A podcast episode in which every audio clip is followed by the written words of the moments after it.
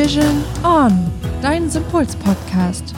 Hier verbindest du Energie, Ernährung, Bewegung, Psyche und Entspannung für dein gesundes und glückliches Leben.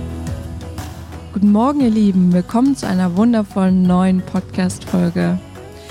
Ja, wo wir diese Podcast-Folge gerade aufnehmen, ist es ziemlich früh am Morgen und wir sitzen hier schön bei Kerzenschein und sind absolut in Weihnachtsstimmung. Und das heutige Thema beschäftigt sich mal wieder mit dem Thema Heilung, aber vor allem damit, warum wir eigentlich immer so viel ausprobieren, warum wir so viel Zeit brauchen, um zu heilen und überhaupt herauszufinden, was uns eigentlich gut tut.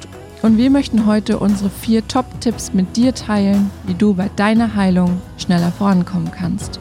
Und bevor du jetzt in die Folge reinhörst, würden wir uns sehr, sehr freuen, wenn du unseren Podcast bewerten kannst. Mit am besten fünf Sternen, damit dieser Podcast und auch die Folge so viele Menschen mehr da draußen erreicht, die chronisch krank sind oder vielleicht auch Beschwerden haben und ihnen dieser Podcast vielleicht helfen kann. Also bis gleich. Hallo, liebe Anna. Hi Hannes. Na, bist du noch ein bisschen müde? Oh, hör auf, ich habe gerade bei der Einleitung schon echt rumgestammelt. Ich glaube, die erste Einleitung mussten wir erstmal direkt löschen. Ja, Lieben, so ist das. Podcast live. Manchmal. Manchmal läuft es halt und manchmal nicht, ne? Ja. Guck mal, da bleibt ja auch direkt die Sprache weg. so, du hattest es schon gesagt, es geht heute also noch einmal um unsere vier Top-Tipps, wie ihr schneller heilen könnt. Und ja, wie war das denn so bei dir, als du geheilt hast? Ähm, was war so deine oder was war der erste Top-Tipp, den du für dich mitgenommen hast?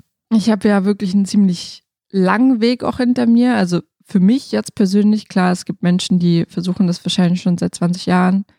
Aber ich bin jetzt zu dem Zeitpunkt der 27 und habe ja so die ersten Probleme ja schon mit 19, 20 gehabt.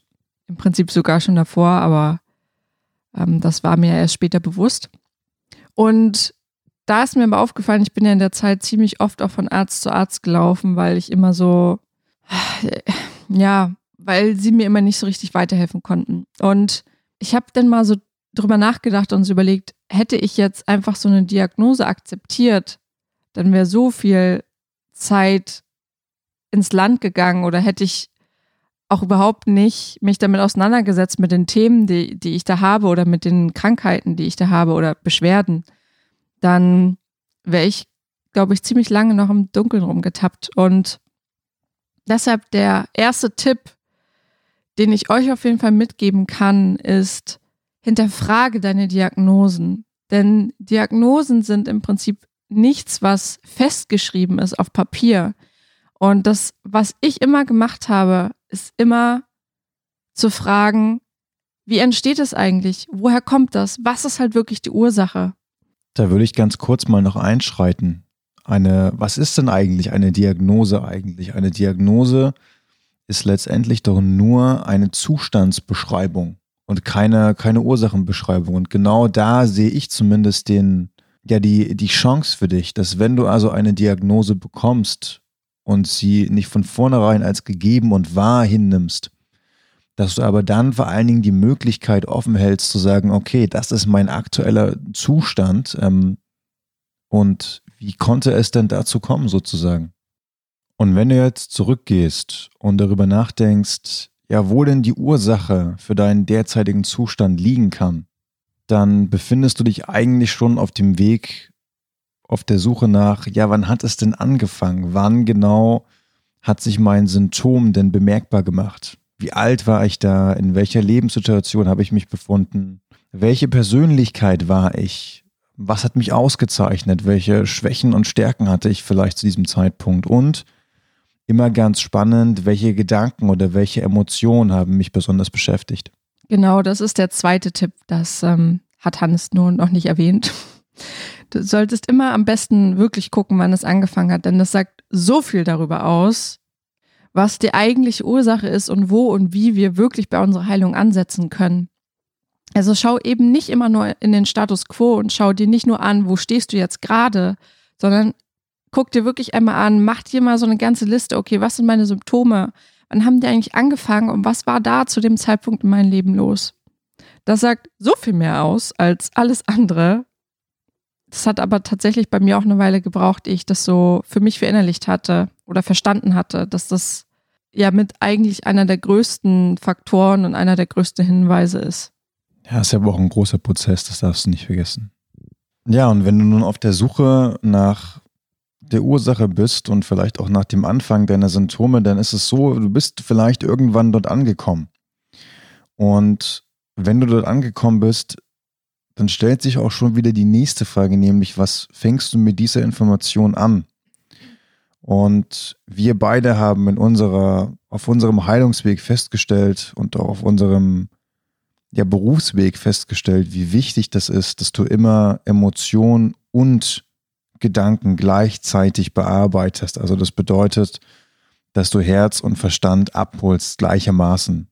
Denn nur wenn du das tust, wenn du deine Krankheit beziehungsweise die Situation, die Ursache noch einmal fühlst, erst dann kannst du tatsächlich im höchsten Maße effektiv verändern.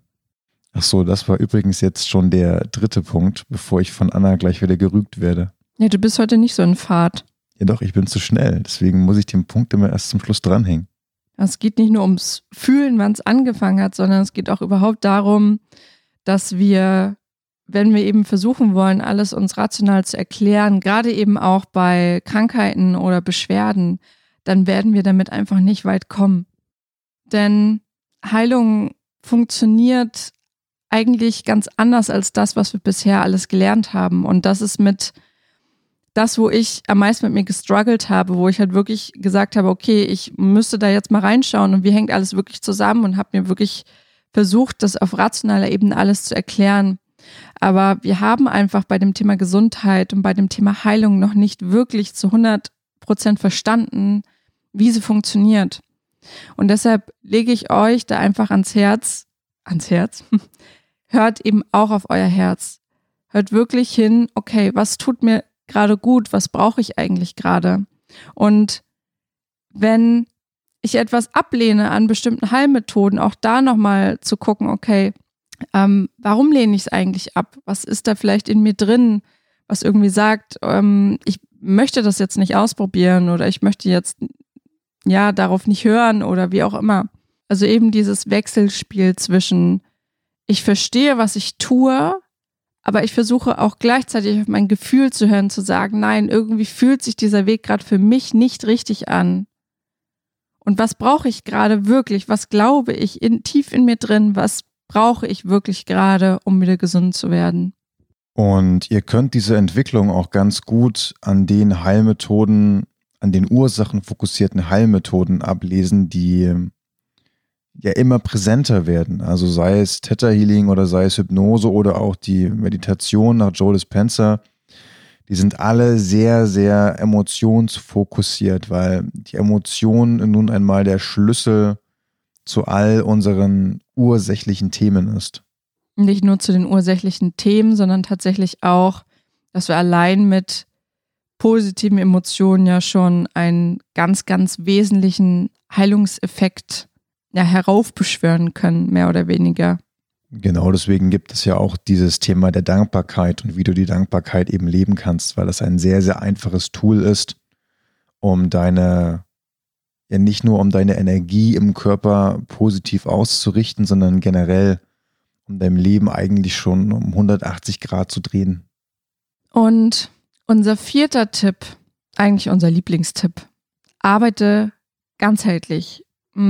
Das mag vielleicht im ersten Moment eher aufwendiger klingen als, naja, zeitsparender, aber wenn du wirklich anfangen möchtest, Ergebnisse zu erzielen, dann geht es auch darum anzuerkennen, dass dein Geist und deine Seele und dein Körper miteinander verbunden sind. Ungelogen. Und um das zu erreichen, da wirklich ganzheitlich dran zu arbeiten, suchst du dir am besten ein interdisziplinäres Team, was sich dabei begleitet. Das kann zum Beispiel ein Ernährungsberater sein oder ein Energieheiler, am besten auch ein Psychologe. Und natürlich gerne auch noch jemand, der dich im Bereich Bewegung oder sportliche Aktivität begleitet. Und der Vorteil ist natürlich auch, wenn du dir jeweils für jeden Bereich einen Experten oder Spezialisten an deine Seite holst, dass dieserjenige auch voll und ganz in seinem Feld aufgehen kann, also dass er sich darin konzentrieren und weiterentwickeln kann.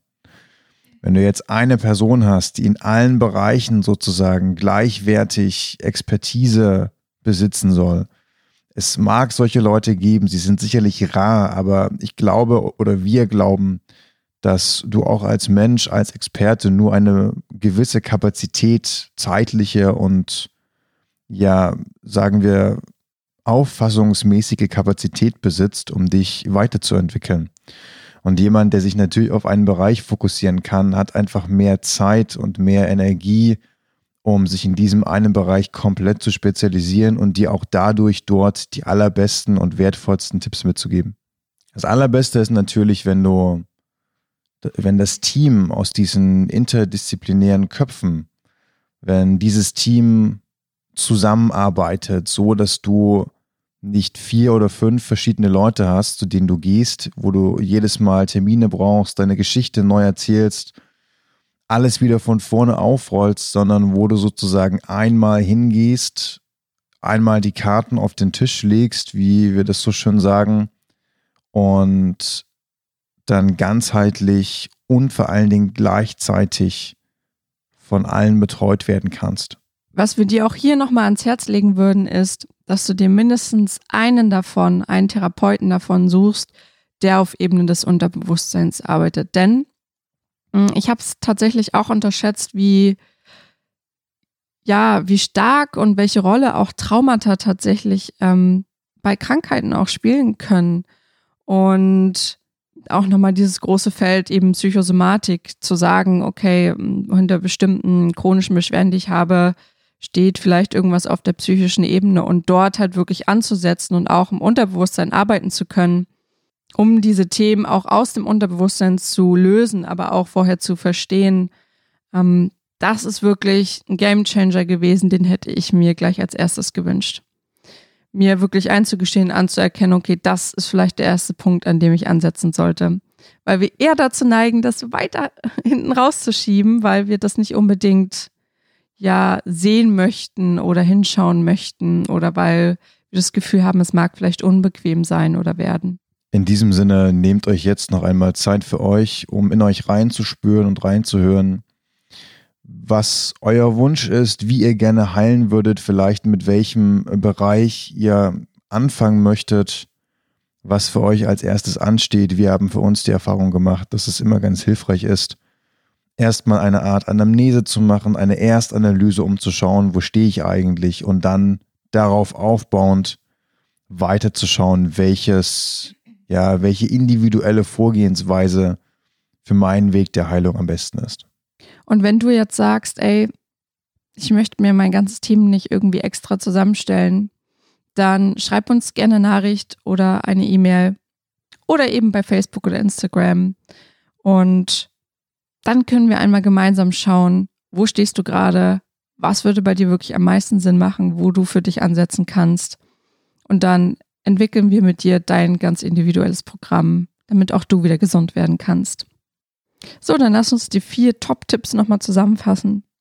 Top-Tipp Nummer eins, hinterfrage deine Diagnosen. Also nimm all das, was dir gesagt wird, nicht direkt als Wahrheit hin, und vor allen Dingen fang an, dir die Frage zu stellen, was ist der wirkliche Grund, die wirkliche Ursache, die hinter meinem aktuellen Zustand steht.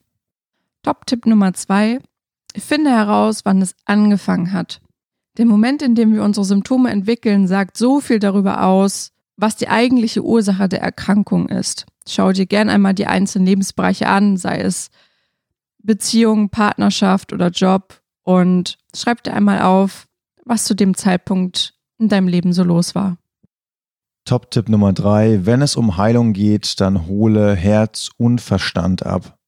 Das bedeutet, auch wenn du bei der Ursache angekommen bist, die für deine Symptome und für deine Beschwerde verantwortlich ist, schau dir diese Ursache einmal mit den Gedanken, mit dem Verstand an, aber fühl auch nochmal hinein und löse durch das Fühlen und das Denken, durch das Zusammenspiel der beiden deine Ursache auf. Und Top-Tipp Nummer vier, arbeite wirklich ganzheitlich an deiner Heilung. Binde dafür am besten die Bereiche Psychologie, Entspannung, Ernährung, Bewegung und Energie mit ein. Und unser kleiner Healing-Hack hier nochmal am Rande. Ich finde mindestens einen Therapeuten, der auf Ebene des Unterbewusstseins arbeitet. Sei es Hypnose oder Theta Healing. Das ist der erste Punkt, wo wir auch bei unserer Heilung, wenn wir sie nochmal durchmachen würden, als erstes ansetzen würden. So ist es. So, ihr Lieben, dann wünschen wir euch jetzt, ja, es ist ja die letzte Woche vor den heiligen Festtagen, wünschen wir euch jetzt noch ein paar schöne Tage. Vielleicht so die letzten Vorbereitungen, noch die letzten Geschenke einpacken, damit ihr dann kommende Woche entspannt in den Montag starten könnt. Ja, und wir freuen uns sehr, dass ihr heute wieder mit dabei wart und sagen Tschüss, bis zum nächsten Mal. Tschüss, tschüss.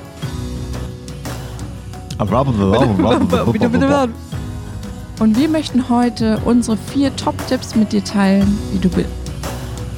Zum dritten Mal. Wie du bist.